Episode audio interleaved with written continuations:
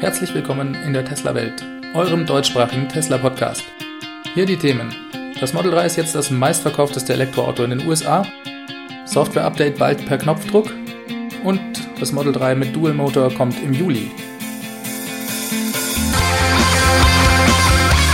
Mein Name ist David und dies ist die siebte Folge.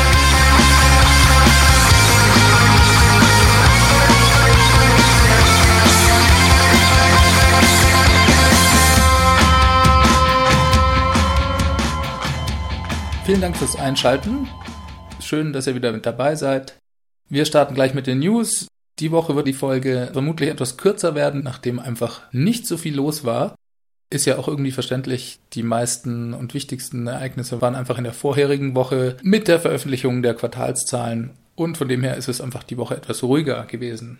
Gleich im Anschluss an die Zahlen vom äh, ersten Quartal, die hatte ich ja in der letzten Folge schon äh, besprochen, da wurde jetzt nochmal offiziell von Tesla gesagt, dass das Model 3 das meistverkaufteste Elektroauto in den USA ist. Es wurden ja 8180 Fahrzeuge in dem ersten Quartal geliefert.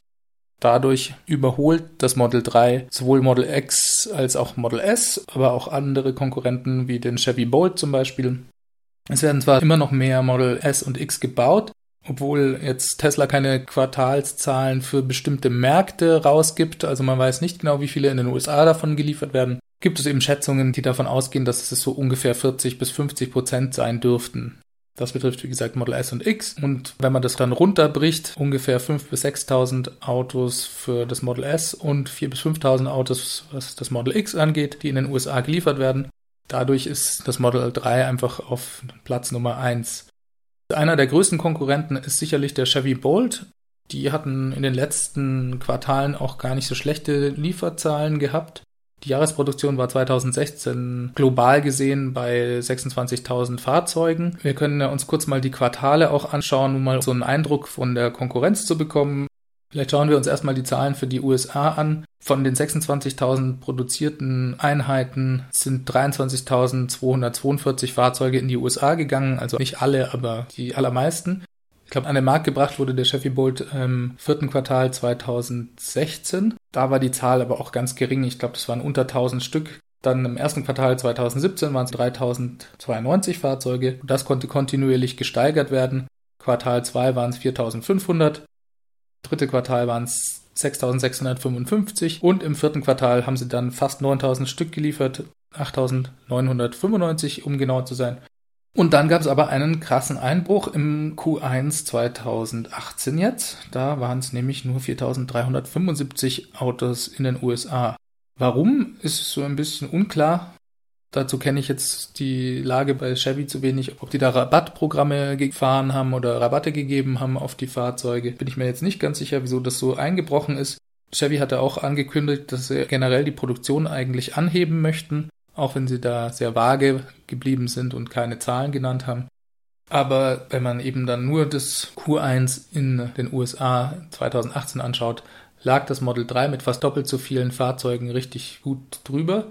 Und nachdem Tesla ja behauptet, dass sie Ende des Quartals dann sogar bei 5000 Fahrzeugen pro Woche sein sollten, sollte das ja auch dann so bleiben, dass das Model 3 auf Platz 1 ist.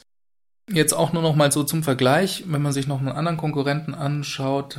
Okay, es ist eine ganz andere Fahrzeugklasse, aber es ist eben auch ein voll elektrisches Auto, und zwar der Next Generation Leaf, der ja jetzt auch kürzlich erschienen ist.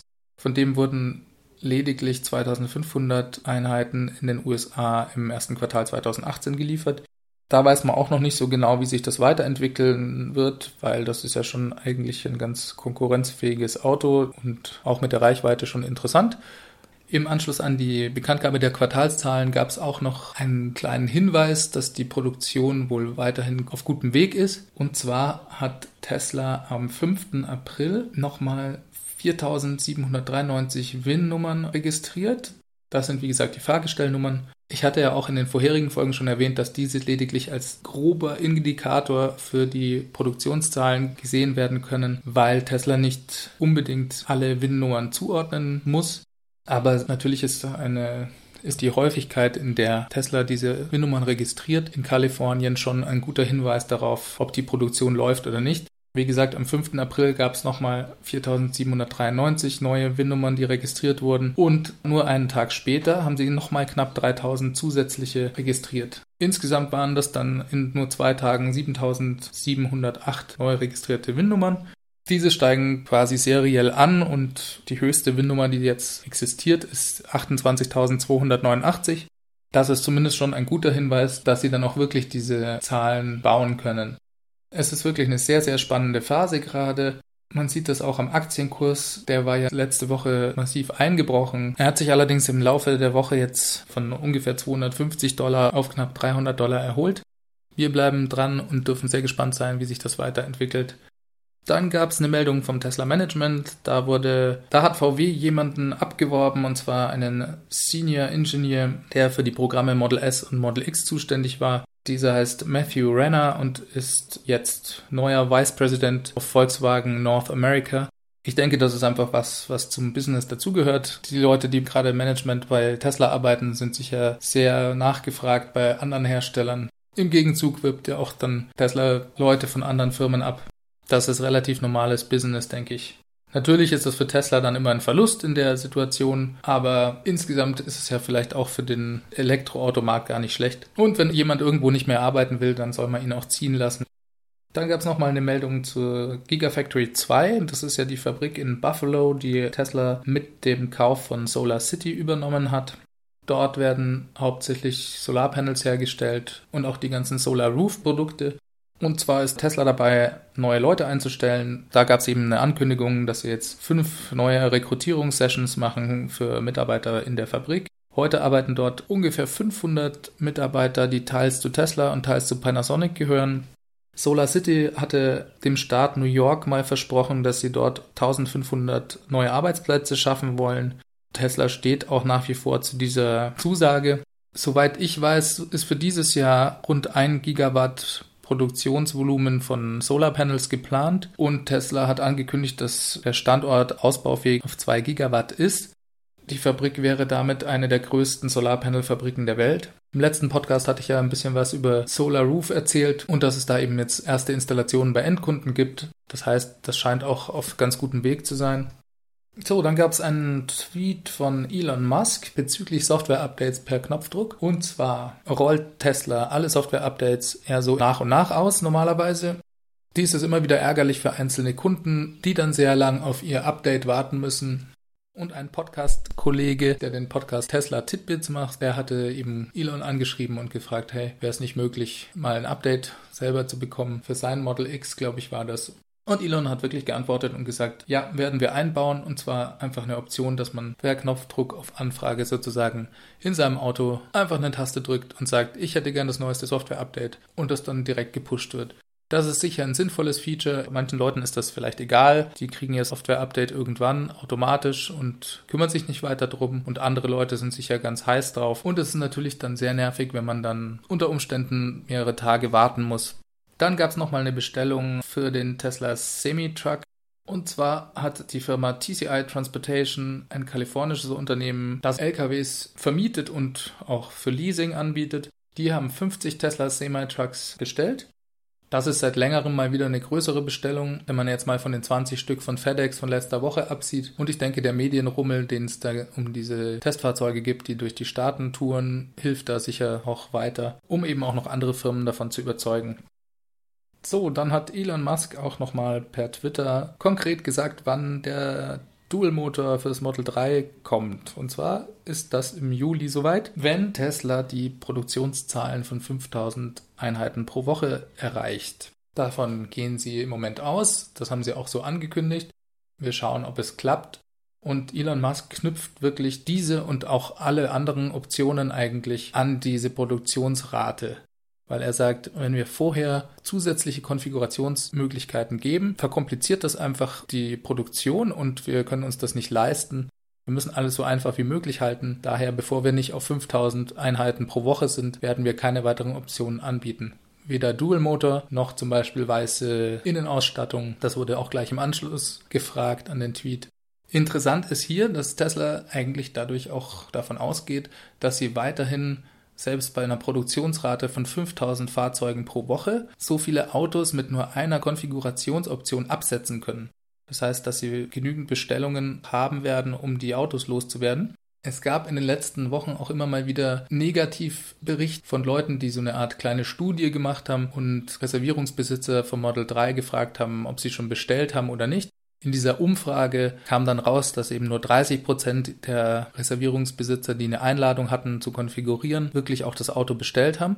Das hat gleich wieder zu Negativschlagzeilen geführt und klingt natürlich auch erstmal schlimm für jemand, der keine Ahnung hat. Wo nur 30 Prozent der Leute, die eine Reservierung gemacht haben, bestellen auch wirklich. Das klingt nicht gut. Aber man muss halt sehen, dass es nur eine Konfiguration gibt und ganz, ganz viele Leute werden auf die Dual-Motor-Option warten oder noch mehr Leute wahrscheinlich auch auf die Version mit der kleineren Batterie, weil natürlich ein Elektroauto für 35.000 Dollar dann schon auch sehr attraktiv ist. Heute kostet das Model 3 ja wirklich deutlich mehr. Das heißt, ich denke, das ist ganz normal, dass nur 30 Prozent bestellen. Die anderen Leute warten einfach. Und wie gesagt, heute gibt es einfach nur eine Version zu bestellen. Eine Konfigurationsmöglichkeit. Ihr könnt ja nur die Farbe und die Reifen auswählen, aber ansonsten ist es einfach die Premium-Innenausstattung mit dem Long Range Battery Pack. Und Tesla geht davon aus, dass sie davon auch bei einer Produktionsrate von 5000 Einheiten pro Woche genügend absetzen können. Das ist ja schon mal eine gute Meldung und ich denke, das können sie auch einfach dann vielleicht erreichen, indem sie in andere Märkte gehen. Es ist ja schon geplant, dass Kanada jetzt kommt. Die kanadischen Reservierungsbesitzer können ja auch schon zum Teil ihre Bestellungen und ihre Konfigurationen machen. Und theoretisch kann Tesla das natürlich auch auf andere Länder ausweiten. Da kann man jetzt riesen Spekulationen anstellen, wie viele Reservierungen es überhaupt gibt. Das ist ja auch noch nicht ganz klar. Tesla hat irgendwann mal so bei knapp 500.000, glaube ich, aufgehört, die Zahlen zu veröffentlichen. Also man geht so von rund 500.000 weltweiten Reservierungen aus. Jetzt ist die Frage, wie viele davon gibt es in den USA? Insgesamt hat Tesla über 300.000 Autos weltweit gebaut und Tesla ist ja ganz kurz davor, die 200.000er Marke in den USA zu reißen, was ja dann auch wiederum die Förderprogramme beeinflusst. Darüber hatte ich auch in der letzten Folge schon berichtet. Das heißt, von 300.000 Fahrzeugen, ja, wir spekulieren jetzt mal ganz grob und scheren auch ein paar Sachen über einen Kamm, also bitte nicht allzu ernst nehmen, aber es macht ja Spaß. Also, wenn wir sagen, es gibt 300.000 Teslas weltweit, davon sind knapp 200.000 in die USA gegangen, das heißt zwei Drittel gehen in die USA. Wenn ich das jetzt auf die Reservierungen vom Model 3 umrechne, dann habe ich bei 500.000 Reservierungen zwei Drittel davon in den USA. Das heißt, das wären rund 330.000 Vorbestellungen vom Model 3 in den USA. Davon sind im Moment anscheinend nur 30 Prozent an einer der ersten Konfigurationen interessiert. Das heißt, Tesla könnte rund 110.000 Autos oder 111.000 Autos in den USA mit dieser einen Konfiguration absetzen. Jetzt kommt ja Kanada noch hinzu. Und wenn sie ab Mitte des Jahres 5000 Einheiten pro Woche bauen und auch bei dieser Rate bleiben, wären das so 130.000 Autos für die zweite Hälfte von 2018. Und ja, eigentlich sieht man dann auch schon, dass es wirklich so viele Reservierungen gibt, dass es gar kein Problem sein sollte, mit dieser einen Konfiguration erstmal weiter Autos zu bauen. Dann gab es eine Meldung von Daimler, die jetzt angekündigt haben, dass die Marke Smart auch in Europa voll elektrisch werden wird, und zwar bis 2020. In Nordamerika sind sie ja bereits diesen Schritt gegangen. Vor ein paar Folgen hatte ich da auch schon drüber berichtet. Dort gab es dann direkt auch schon Probleme mit den Dealerships in den USA, also mit den Händlern, mit den Mercedes-Händlern, die gesagt haben, sie haben keine Lust, voll elektrische Smarts zu verkaufen. Zwei Drittel aller US-Händler haben dabei angekündigt, dass sie einfach keine Smarts mehr verkaufen werden und nur noch Service dafür anbieten. Es waren danach eigentlich nur noch 27 von 85 Händlern dazu bereit, Smart weiter zu verkaufen und diese waren in New York und Kalifornien. Mercedes hat es sicher als ersten Schritt mal gemacht, weil der Smart sich einfach in den USA auch nicht gut verkauft. Das ist kein Fahrzeug für Amerikaner. In Europa schaut es schon ganz anders aus. Da sind sie meinen Informationen nach so bei 100.000 Einheiten pro Jahr, wenn man ganz Europa nimmt. Das ist schon mal eine ganz andere Hausnummer und die in nur zwei Jahren voll elektrisch zu verkaufen, ist ja auch dann schon mal ein guter Schritt in die richtige Richtung. Nachdem die Marke Smart ja jetzt auch unter der neuen Marke EQ läuft von Mercedes oder von Daimler, gibt es dann vielleicht auch bis dahin nochmal ein Update, was das Auto angeht. Vielleicht machen sie nochmal ein anderes Battery Pack rein oder ändern den Powertrain. Wir werden sehen. Auf jeden Fall auch eine interessante Meldung, wie ich finde. Dann gab es nochmal eine Meldung zu der Battery Pack Installation in Hornsdale von Tesla. Das ist ja die weltweit größte Storage-Installation bis heute mit rund 100 Megawatt Leistung und 129 Megawattstunden Speicherkapazität. Da haben wir auch schon öfters drüber geredet und jetzt gab es nochmal einen Bericht vom australischen Energiemarktbetreiber, der darin eigentlich nochmal das Projekt lobt und auch nochmal die Vorteile und Benefits bestätigt und aber auch auf Probleme hinweist, die durch diesen neuen Player am Markt entstehen. Hatten wir auch schon mal drüber geredet. Ich wiederhole es nochmal ganz kurz. Und zwar muss der Energiemarktbetreiber, falls mal die Frequenz zum Beispiel absinkt, sogenannte FCAS, das sind Frequency Control and Ancillary Services, bemühen, damit die sozusagen einspringen und die Frequenz regeln. Das sind normalerweise Gasturbinenkraftwerke, die dann eben anlaufen. Diese Storage-Installation von Tesla ist einfach viel, viel reaktiver als diese Gasturbinenkraftwerke was im Ergebnis dazu führt, dass der Preis für die Energie in diesem Moment einfach nicht so hoch schießt, wie er sonst hochschießt. Diese Gasturbinenkraftwerke müssen ja das ganze Jahr über betrieben und gewartet und unterhalten werden. Dadurch steigt eben der Preis für diese kurzen Momente, wo sie dann anspringen müssen, um bis zu 14.000 Dollar pro Megawatt.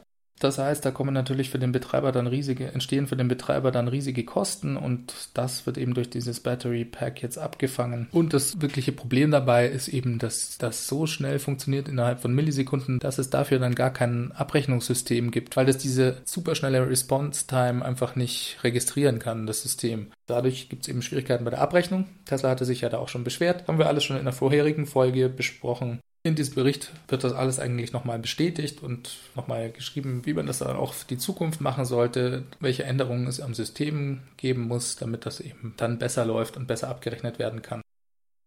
Dann gab es auch noch mal eine Meldung aus China, was auch direkt den Aktienkurs von Tesla beeinflusst hat. Und zwar gab es erst eine Negativmeldung, dass es eben einen Importzöllekrieg zwischen USA und China gibt. Da ging die Aktie gleich mal in den Keller. Jetzt hat chinesische Präsident eigentlich noch mal genau das Gegenteil bekannt gegeben. Und zwar will er mehr und mehr die chinesische Wirtschaft öffnen und auch die Einfuhrzölle gerade auf Autos senken. Das hat die Investoren gleich gefreut. Und die Aktie ging heute Morgen erstmal um 4% nach oben. Elon Musk hat das auch per Twitter kommentiert und hat gemeint, hey, das ist ein echt wichtiger Schritt für China und haben eigentlich alle Länder was davon, wenn man diesen Einfuhrzölle-Krieg vermeidet. Das bringt gar nichts.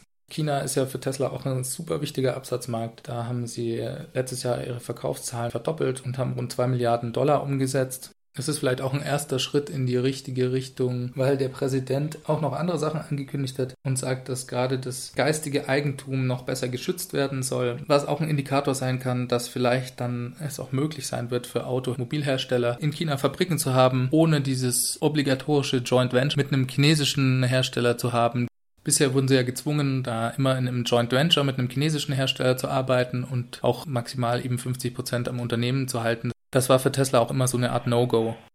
Das könnte sich also bald ändern.